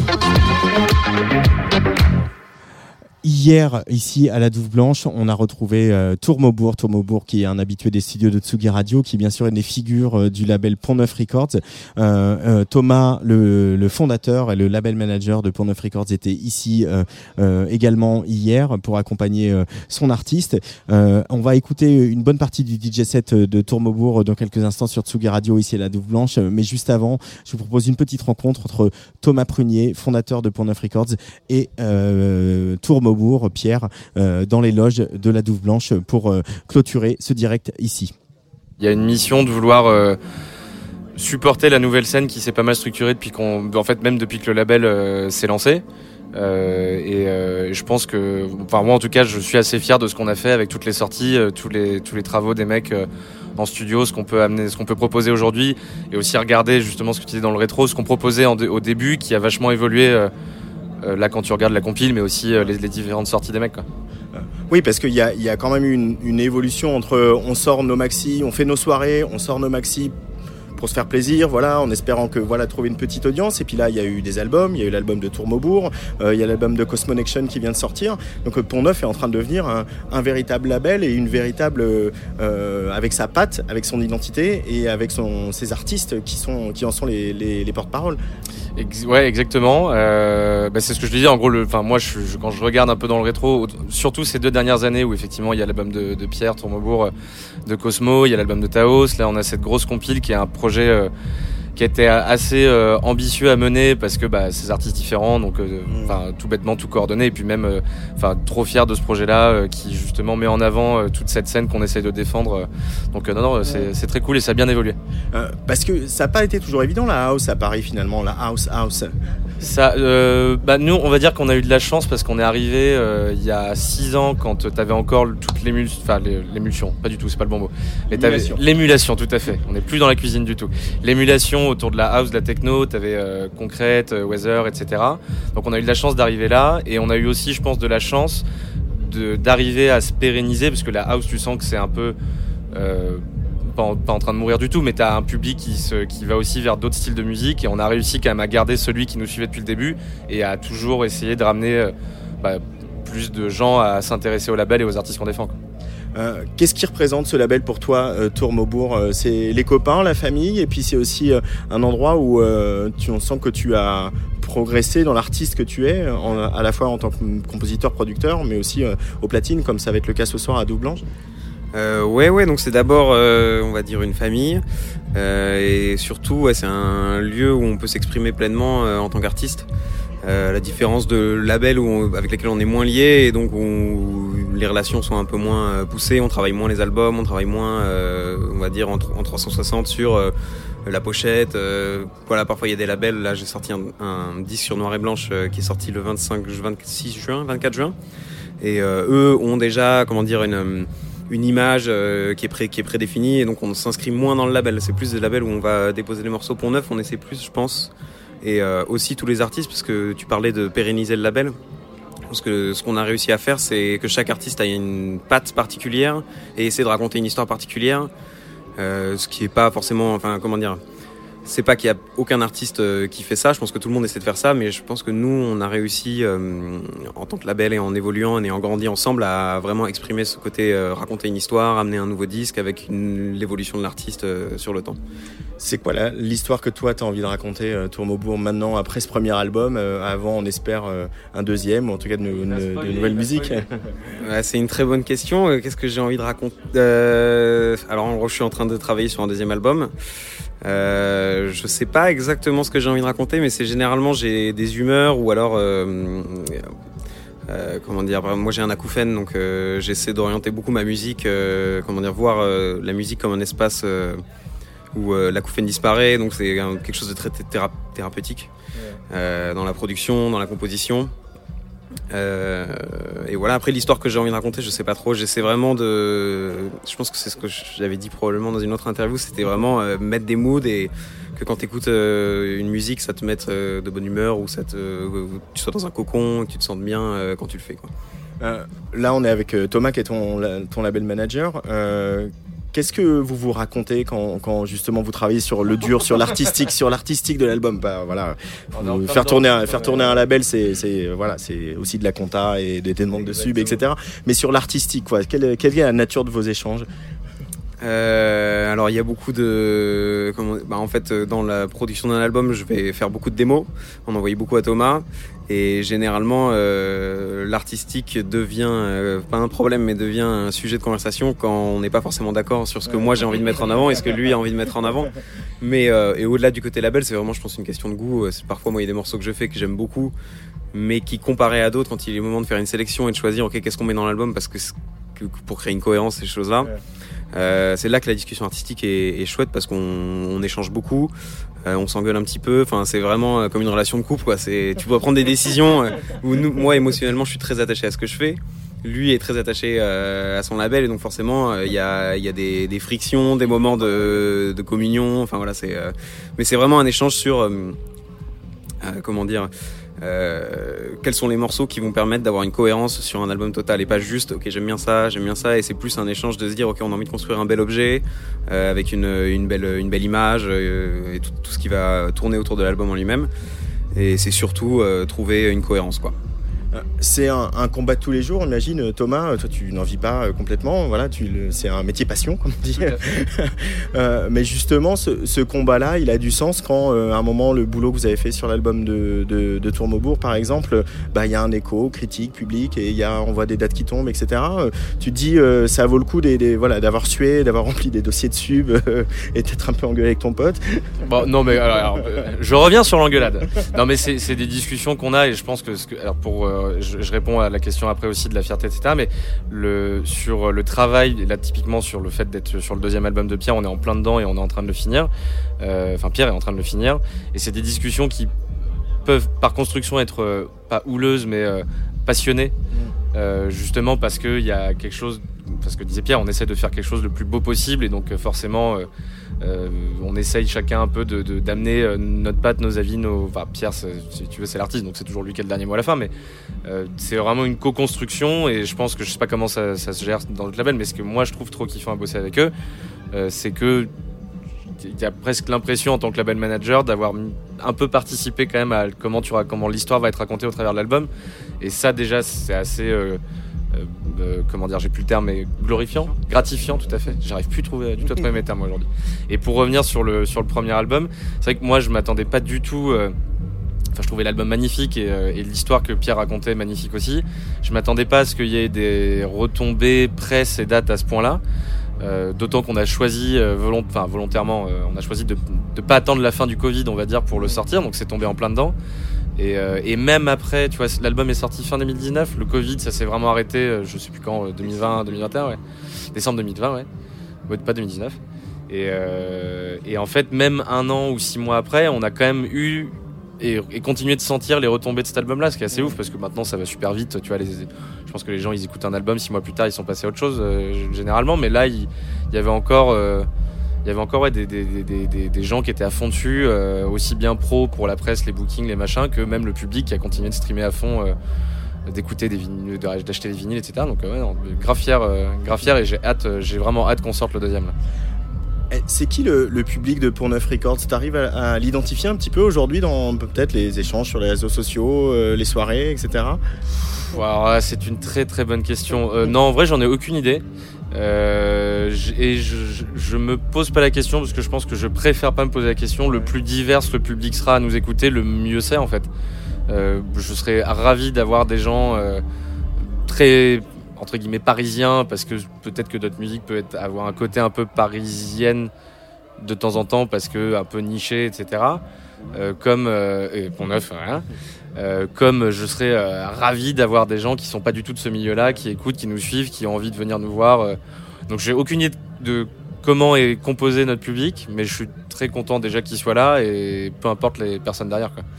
C'est quoi ton parcours, toi, euh, euh, par rapport à ces musiques-là et qu'est-ce qui t'a amené à, à- à lancer tout ça Je dirais que c'était avant tout des rencontres. Euh, non, mais euh, qu'est-ce qui m'a amené à lancer ça Euh, Pour te le faire très très rapide, euh, je pense que comme énormément d'ados, euh, en plus à l'époque, euh, Electroclash, Headbanger, machin, etc. Donc t'avais quand même un, un vivier euh, scénique qui était ouf euh, pour notre âge. Euh, moi, j'ai lancé mon blog quand j'avais, je sais pas, 14-15 piges. Ça a duré quelques temps avec des potes. Après, il y a une web radio qui nous a appelé pour programmer. donc, tu vois, je vais boucler la boucle. Il y, a une, y a une web radio qui nous a appelé pour programmer en gros des, des artistes sur la web radio en question. Après, on a eu ce, un collectif, euh, Shpreh Factory, euh, enfin, via lequel en gros j'ai organisé avec des potes euh, des teufs qui m'ont permis de rencontrer tous les artistes qui font partie de Pont Neuf. Et à- au terme de Shpreh Factory, on a lancé Pont Neuf il y a 6 ans et, euh, et nous voilà quoi. Euh, Tourmaubourg, Pierre, tu vas jouer ici. Euh, ici, on est en pleine nature, euh, au milieu des champs, euh, à côté d'un petit château magnifique. Les platines, c'était pas le premier truc vers lequel tu es allé, parce que tu viens vraiment de la production et de la composition, et tu y as pris goût et tu joues voilà, sur des beaux line-up comme ça, à des, à peak hour. Comment tu abordes un, set comme celui-ci dans un festival de coquins comme ici? Euh, festival de coquins. Ah, le son ne s'arrêtera qu'une heure demain entre 11h et midi. Voilà, voilà je, je- je pose les bases, c'est-à-dire un- c'est un after continu et dimanche ça termine en open platine avec les gens qui, avec, euh, les gens qui n'ont pas dormi depuis deux jours. Ok, d'accord. C'est ce que j'appelle un festival de coquins. C'est très coquin en effet. Et euh, qu'est-ce que je, dans quel état d'esprit Ouais, j'arrive comment tu abordes ce set de, de tout à l'heure? Je, à peu près comme tous les sets, c'est-à-dire que j'essaie de me donner une direction avant d'y aller, dépendant généralement à peu près de l'heure à laquelle je joue. Et euh, une fois que j'ai défini cette direction, j'essaie de, j'arrive avec pas trop, pas trop d'idées en vrai. C'est-à-dire j'ai juste mon idée, ok, j'ai envie d'aller là. Euh, mais après, ça va dépendre beaucoup des gens et de ce qu'ils ont, pas ce qu'ils ont envie d'entendre, mais c'est là où je vais pouvoir les emmener aussi, parce que je vais pas forcément pouvoir les emmener partout où j'ai envie de les emmener s'ils me suivent pas. Et c'est là que généralement le euh, travail commence, c'est là qu'il faut commencer à se dire ok comment je les rattrape ou comment je les réemmène autre part, mais pas trop de pas trop d'appréhension, pas trop de je, je pense qu'il vaut mieux pas trop en avoir pour pas trop se mettre de pression non plus parce que ça reste de la musique et si la musique est bien, la musique est bien quoi. Et entre le fait de l'open air en festival avec d'autres scènes, euh, je crois que voilà, tu joues, euh, euh, si je dis pas de bêtises, euh, non, j'ai pas du tout le line-up en tête, donc je vais pas le dire. Euh, mais tu joues, il y a d'autres actes en même temps que toi. C'est quelque chose auquel on pense ou euh, voilà, t'es, t'es- t'es plus, tu t'es mieux dans les crins du club ou euh, un endroit comme ça, ça te va? Alors franchement, j'aime beaucoup les, les- j'aime bien les deux, mais euh, je trouve que les open air est quelque chose d'un petit peu plus reposant que le club, et encore dépendant du club. C'est-à-dire que moi j'aime bien souvent les clubs où il y a différents espaces pour pouvoir aussi euh, respirer musicalement, parce que quand j'allais en club, j'aimais bien avoir des endroits où on peut partir, revenir, euh, se déplacer un peu, et le, le festival se rapproche plus généralement de, de ce type de, de soirée-là. Plus, j'aime beaucoup jouer en journée aussi. C'est- euh, moins éreintant, même si je joue pas en journée aujourd'hui. Mais euh, honnêtement, les deux ont leur, euh, avantage. Euh, Thomas Prunier, euh, Tourmaubourg va jouer ici ce soir et vous, euh, on va enregistrer ce set et on va l'écouter dans, dans quelques instants sur Atsugi Radio. Merci de, de votre fidélité et merci de, de, voilà, de nous continuer à nous envoyer autant, autant de bonne musique. Euh, petit dernier mot, Thomas, parce qu'il y a une nouvelle recrue euh, euh, dans le label, sur le label. J'aimerais bien qu'on en parle. C'est la première femme. Euh, c'est Miralo euh, qui euh, débarque dans la famille Pont Neuf. Euh, bon, bah, la musique, c'est aussi une histoire de rencontre et de voilà. Mais est-ce que Miralo qui était arrivé avec un truc house certes, mais aussi avec un truc assez pop, disco, etc. C'est aussi une ouverture que tu as envie d'avoir, c'est ce qu'elle apporte, même si euh, là le track qui est sur la compile est, très house stricto sensu, mais elle vient avec tout ça aussi, euh, Miralo. Alors euh, déjà, tu es très fort parce que personne n'a l'info, et je te l'avais même pas donné, de savoir que Miralo arrivait sur le label. Donc t'es- bra- bravo pour ça. On est sur du journalisme. J'ai mes sources. D'investigation. Euh, je, je sais pas si c'est euh, forcément ça joue parce qu'elle a une couleur, euh, elle a une couleur et un univers à elle. Mais je te faisais la blague de c'est avant tout des rencontres, mais en vrai c'est ça qui fait que il y a des artistes avec lesquels j'ai envie de bosser parce qu'il y a un courant humain qui qui passe bien. Et elle, ça fait quelques mois que je bosse avec elle plus sur la partie management et effectivement, bah, en fait, naturellement, c'est évident que on a envie de la développer aussi sur le label derrière. Euh, je te le disais, elle a son univers, euh, nous on y croit à fond et, euh, et euh, sans donner de date précise, rendez-vous en 2023 pour, pour Miralo sur Pont Neuf. Ça marche. Et rendez-vous euh, à la rentrée 2022 pour la saison 2022-2023, mais on vous en dira plus très vite. Merci les garçons. Merci à toi. Merci beaucoup.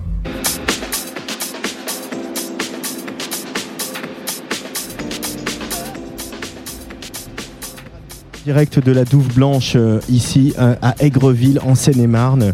Euh, une belle soirée encore euh, avec vous euh, sur Tsugi Radio.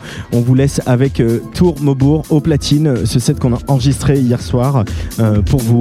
Le pouvoir de la house pour cette toute nouvelle scène de la Douve Blanche, la scène de la Lune. Voilà, les garçons ont dû, ont dû casser un mur hein, pour accéder à cette nouvelle scène. Euh, euh, donc ils ont commencé à faire des travaux un petit peu dans, le château d'Aigreville. Euh, Tourmaubourg en tout cas euh, qui a fait danser euh, tout le monde sur ce chouette euh, chapiteau de la scène de la Lune. DJ 7 en direct sur Tsugi Radio.